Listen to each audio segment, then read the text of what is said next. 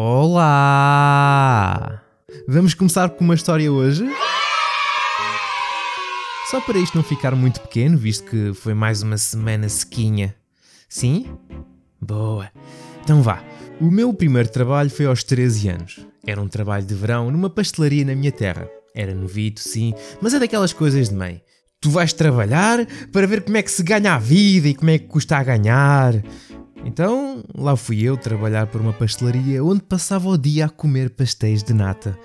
Mas já lá vamos. Nesse sítio assisti e ouvi muita coisa e vou-me dar ao luxo de partilhar algumas dessas coisas. Vou começar com a minha primeira cliente, que me pede um bico. Num tom sério. E eu confuso a coçar a cabeça quando me direcionava ao pasteleiro, que também era o meu patrão, e perguntava o que raio era um bico deduzindo eu que a velha não tinha saído da missa para ir à pastelaria do lado pedir a um adolescente de 13 anos um falácio. E ele explicou-me que era um papo seco, e assim aprendi que existe um mundo de massa com farinha, água, sal e fermento que eu desconhecia com bicos, carcaças, vienas, baguetes, pão, broas, bolas, papos secos, etc. Foi também aí que eu assisti a muitos crimes mas eu estava com as mãos e pés atados, não podendo chamar a polícia, senão quem estava lixado era eu ou a minha mãe, tendo em conta que tinha 13 anos e estava a trabalhar. Não me lembro do nome do bolo, mas era uma espécie de croissant banhado em açúcar e cheio, e atenção que eu coloquei em negrito e sublinhado a palavra cheio, de doce de ovo. E um cliente pede-me aquela espécie de diabetes em forma de bolo com fiambre e queijo. E eu, como bom funcionário, assim o fiz. Depois não me lembro como cobrei aquilo, mas fiquei a assistir ao fulano a comer e a deliciar-se. Quanto a vocês não sei, mas a combinação de açúcar, doce de ovo, fiambre e queijo não me cai muito bem. Mas também não experimentei, possivelmente eu é que estou a ser uma besta e na realidade tem a aprovação do Lubomir Stanisic. Vi também um puto comer uma bola de Berlim à colher. E agora vocês perguntam: assim à colher?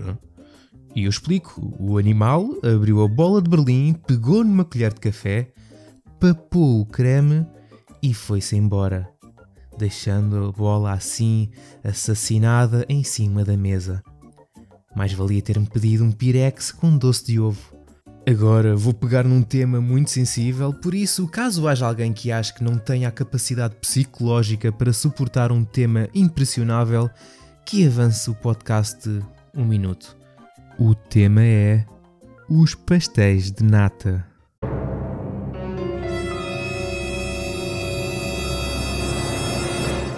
Bom, é uma terra de turismo. No verão aparecem várias pessoas de todos os cantos de Portugal e do mundo, mas nunca pensei em ver seres de outros cantos do universo. Entraram na pastelaria duas crianças, uma senhora que me pareceu ser a mãe e uma velhota e a senhora vai ao balcão e pede um pastel de nata. Até aqui tudo bem, mas eis que ela me pede para cortar o pastel de nata em quatro. Não, eu não estou a falar daquelas tartes de nata, era estranho na mesma, mas não era tão grave. Estou a falar de um pastel de nata. Eu educadamente disse à senhora que não, mas podia fornecer a faca para a mesma poder proceder a essa operação. E ela assim o fez dividiram o pastel de nata e comeram entre eles. Agora vocês devem estar a pensar: Fô, Carlos, insensível de merda, claramente não tinham dinheiro para mais, seu estúpido. Vou dizer o porquê eu não achar que isso seja verdade. Os putos tratavam-se por você. Ok? Pronto, acho que provei o meu ponto, vamos continuar. Existia também um senhor, e, e digo existia porque ele foi encontrado enforcado na igreja. É triste, eu sei, mas triste também era o que ele me pedia todos os dias: uma carcaça, um pastel de nata e um galão. E o que ele fazia era abrir o pão, barrar o creme do pastel de nata, desfazer a massa do pastel, meter dentro do pão, fechar o pão, molhar tudo no galão e comer. Eu ainda hoje sofro de transtorno de stress pós-traumático por causa disso. Por isso vou parar por aqui, visto que já estou a ter flashbacks de limpar mesas com pastéis de nata, mas sem o creme, com uma colher de café lá dentro. Como disse no início, eu passava o dia a comer pastéis de nata e, e, é verdade, o cesto do pão ficava ao lado deles. Então, quando um cliente me pedia pão, tinha de ir à divisão do lado onde o fabricavam, uma mão pegava no pão enquanto usava a outra para mamar pastéis de nata. Comia vários por dia, assim de repente via de ser o equivalente aos jogos Star Wars anunciados. Para além do Lego Star Wars A Skywalker Saga, que saiu recentemente, existe em desenvolvimento também o Star Wars Hunters da Zynga, um FPS e a sequela do Jedi Fallen Order pela Respawn, um jogo de estratégia pela Beat Reactor, o remake do KOTOR, um jogo mundo aberto da Ubisoft Massive, o Star Wars Eclipse do Quantic Dream, o jogo da Amy Henning. Epá, tenham calma, isto não é um pouco demais? Bom, ao menos variaram um bocado. Um FPS, um jogo de estratégia, um de ação, um mais virado para a narrativa, um de Lego, outro de mundo aberto. Bom, já, já só falta um Battle Royale. Até diria para a Ubisoft fazer um, mas para além de estar a trabalhar num jogo mundo aberto Star Wars, também já está a trabalhar num Battle Royale. Nada a ver com Star Wars, mas tem um nome de código Project Q e está a ser desenvolvido pela Ubisoft Bordeaux. E existe um vídeo a circular pela internet onde se pode notar duas coisas. Um, que ainda está numa fase muito inicial, e dois, parece um Fortnite da Wish. Mas em momentos de desespero é assim, por isso, por que não lançar um Battle Royale? Funcionou tão bem com o Hyper Escape? Não foi. O importante é que as ações da Ubisoft estão a valorizar 11% devido à especulação de que várias companhias querem comprar a popular editora. Será que a Sony vai atacar? Já nem falo na Microsoft, a coitada ainda está ali no vai não vai com a aquisição da Activision Blizzard, mas a Sony andam aí rumores de a mesma se estar a preparar para uma nova aquisição. Há umas semanas se pensava que era o Kojima Productions por causa daquela brincadeira do banner com jogos da PlayStation Studios, onde incluía o Death Stranding, mas o Kojima disse que não o Jeff Grubb e o Greg Miller do Kinda Funny, que são uh, duas pessoas, falam que a aquisição é maior que o Kojima Productions. Por isso, será que é Ubisoft? Deixe só aqui no ar. Mas já que estamos a falar da PlayStation, finalmente passado um ano e meio do lançamento da PlayStation 5, a mesma finalmente vai ter suporte esta semana para VRR, Variable Refresh Rate. É verdade, mas o que fez com que eu ficasse boquiaberto e sem saber como reagir foi saber que um desenvolvedor do God of War Ragnarok veio dizer que o raio do jogo vai mesmo sair em 2022. E o mais bizarro ainda foi a Nintendo dizer que o Xenoblade Chronicles 3, que supostamente iria sair em setembro, foi antecipado para 29 de julho. Mas o que é isto? Está tudo doido? Eu estou acostumado a que havia lançamentos, não foi assim que nos habituaram. Eu estava feliz, pá. Eu ainda tenho outras coisas para jogar adiaram o filme do Super Mario para 2023, mas não é a mesma coisa. Isto é estranho. Mas não tão estranho como miúdos que se transformam em, em, em lulas. A Nintendo anunciou a data de lançamento do Splatoon 3 para 9 de setembro. Provavelmente foi por isso que anteciparam o lançamento do Xenoblade Chronicles 3, porque realmente era chato ter que decidir que jogo comprar esse mês entre esse e o, e o Xenoblade. Ah, estou a brincar, iria comprar o Splatoon 3 na mesma. Será que agora vai ter voice chat ou ainda é pedir muito? Não poderia era dizer algumas palavras, já que na última atualização da Nintendo Switch, a 14.1.1, que a Nintendo escreve que traz maior estabilidade no sistema para melhorar a experiência do jogador, proibiu também algumas palavras, como por exemplo send nudes em várias línguas. Send nudes pela Nintendo Switch. Como é que eu nunca pensei nisso? Já agora, quem é que me pode enviar o friend code do Ricardo Correia? Bom, o Octo Expansion do Splatoon 2 está agora disponível no Nintendo Switch Online Expansion Pack e parece que finalmente vou dar uso à coisa. O que também é uma coisa é o Diablo Immortals, jogo anunciado na BlizzCon de 2018 para mobile, onde a reação do público não foi a melhor, embora todos termos um smartphone, não é? Passados praticamente 4 anos, foi anunciado finalmente a sua data de lançamento para dia 2 de junho, e anunciaram também que vai sair para PC deixando de ser um exclusivo mobile. A, a Blizzard ouviu a comunidade? What? What the fuck? O que parece que também vai ser uma coisa num futuro próximo são publicidades nos videojogos free to play. Na semana passada falei que a Microsoft mostra interesse em fazer isso e agora foi a Sony. E a internet, claro. Ai tal, isto é horrível, vai ser o fim. Beca, beca. Pessoas, isto já é uma coisa há anos e nem sequer estou a falar de jogos mobile. O Alan Wake é um grande jogo da Remedy, não é? Onde o Wake tem que estar a carregar constantemente a lanterna com pilhas da marca Energizer. Uh, temos o prototype pela Radical Entertainment, com posters pela cidade de filmes como Inception, publicidades da DC Comics, GameStop, publicidades de perfumes. Isso são jogos que vocês pagaram. Mas querem falar em jogos free to play?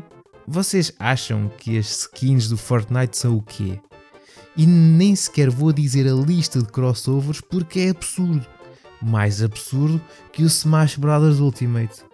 A Capcom colocou publicidades no Street Fighter V, mas nunca mais precisou disso, visto que a Capcom está a vender tantos jogos agora que vai ganhar mais dinheiro do que previa graças a jogos como Monster Hunter e o Resident Evil fazendo os investidores ficarem todos contentes, claro, mas quem diria que fazer jogos bons gera dinheiro? O Call of Duty Warzone mostrou um novo trailer esta semana com o Godzilla e o King Kong, e se eu perdesse mais algum tempo, de certeza que me iria lembrar de mais alguma coisa. Isto pode ser feito, desde que não seja abusivo, quem nem jogos mobile. Eu não quero ver uma publicidade do Calcitrin depois de uma partida de Yellow. Bom, pelo menos por enquanto estamos só a falar de jogos free to play. Vocês acham que as produtoras fazem dinheiro com o quê?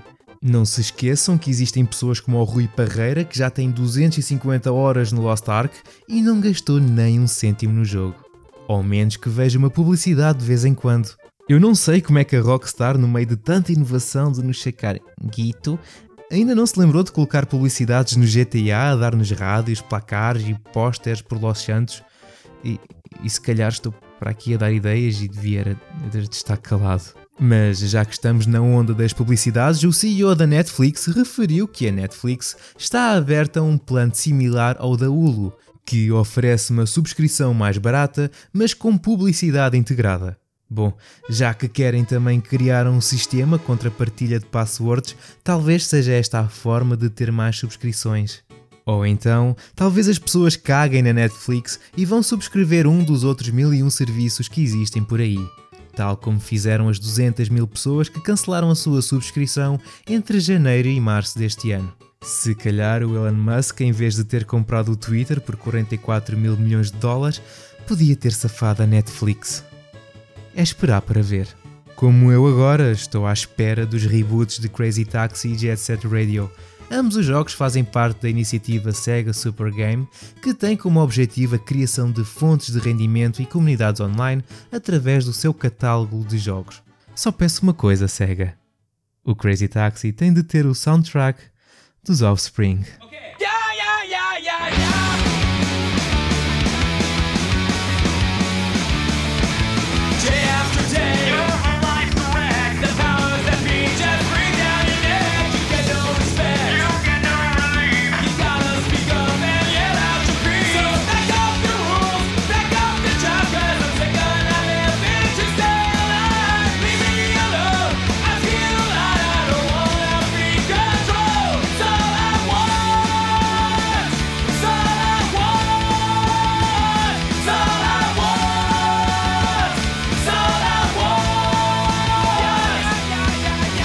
SEGA confirmou finalmente que Sonic Origins chegará a 23 de junho e inclui o Sonic 1, 2, 3, Knuckles e o Sonic CD. Vai ter uma introdução e finais animados que ligam os jogos, missões que te dão moedas. Moedas? Moedas e, e não anéis? Foda-se, SEGA! Para poderem usar no modo museu para desbloquear novo conteúdo, desafios e níveis especiais. Agora, a verdadeira polémica é que a SEGA precisou de publicar um gráfico para explicar as diferentes maneiras de comprar o jogo. A SEGA parece a EA quando nos tentou vender o Anthem com um gráfico muito parecido. Então é assim, o Carlinhos vai-vos explicar. Das 5 tiers que mostra no gráfico, só duas incluem o jogo. Existe a versão Standard e o Digital Deluxe em pré-venda. Os jogadores que comprarem a versão Digital Deluxe vão receber missões difíceis, animações de personagens no menu principal, podem controlar a câmara das ilhas no menu principal e vão ter músicas adicionais, o que por si é só estúpido, mas isto continua. Os três packs estão divididos por tema: o Start Dash Pack, o Premium Fun Pack e Classic Music Pack. O Start Dash Pack é oferecido como um bónus de pré-venda para as versões Standard e Digital Deluxe que fornece acesso antecipado ao Mirror Mode, sem moedas e um Letterbox Background. O Premium Fun Pack inclui o modo difícil acima mencionado, o fundo Letterbox, animação de personagens no menu principal, a possibilidade de controlar a câmera sobre as ilhas do menu principal e Character Animation During Music Islands, seja lá o que isso for. O Classic Music Pack adiciona música extra do Mega Drive por 3,99€ que inclui faixas do Sonic Spinball, Sonic 3D Blast e Knuckles Chaotix. Resumidamente, se querem tudo é só para encomendar o Digital Deluxe. Se para encomendar o jogo é fora de questão, só perdem o fundo do Letterbox, visto que o Mirror Mode e as 100 moedas podem ser desbloqueados com gameplay. Por isso, podem comprar só o jogo base, depois, se acharem que vale a pena pagar 3,99€ pelas músicas Mega Drive, podem comprar o Classic Music Pack. Ou então não, e vão a uma coisa muito gira chamada YouTube. Se quiserem depois o Hard Mode e as animações do menu principal, podem comprar à parte. Ainda não sabe o preço, e sim, devia estar incluído no jogo, no jogo base, mas é lidar. Quem não conseguiu lidar com a possibilidade de um jogo de Roblox ter a sua sextape foi a Kim Kardashian. A mesma ameaçou processar a empresa, dizendo que tem todo o tempo, todo o dinheiro e todos os recursos para os queimar. O Roblox acabou por lançar um comunicado onde aborda a situação. O vídeo referenciado nunca esteve disponível na nossa plataforma, temos moderação e políticas rígidas para proteger a nossa comunidade, incluindo tolerância zero para conteúdo sexual de qualquer tipo que viole as nossas regras de, da comunidade. Pena não ter intolerância zero no que toca à exploração de crianças. E pronto, para esta semana está feito. Vão indo porque hoje, dia 27, se o modo Battle Royale do Rocket League, chamado Knockout Bash, e vão colocar 8 jogadores uns contra os outros até haver apenas um carro em jogo, e tem de ir já porque é um modo por tempo limitado e só podemos jogar até dia 10 de maio.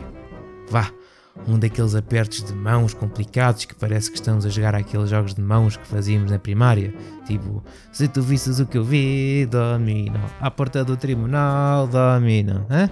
Hã? Sim? Ah, tchauzinho.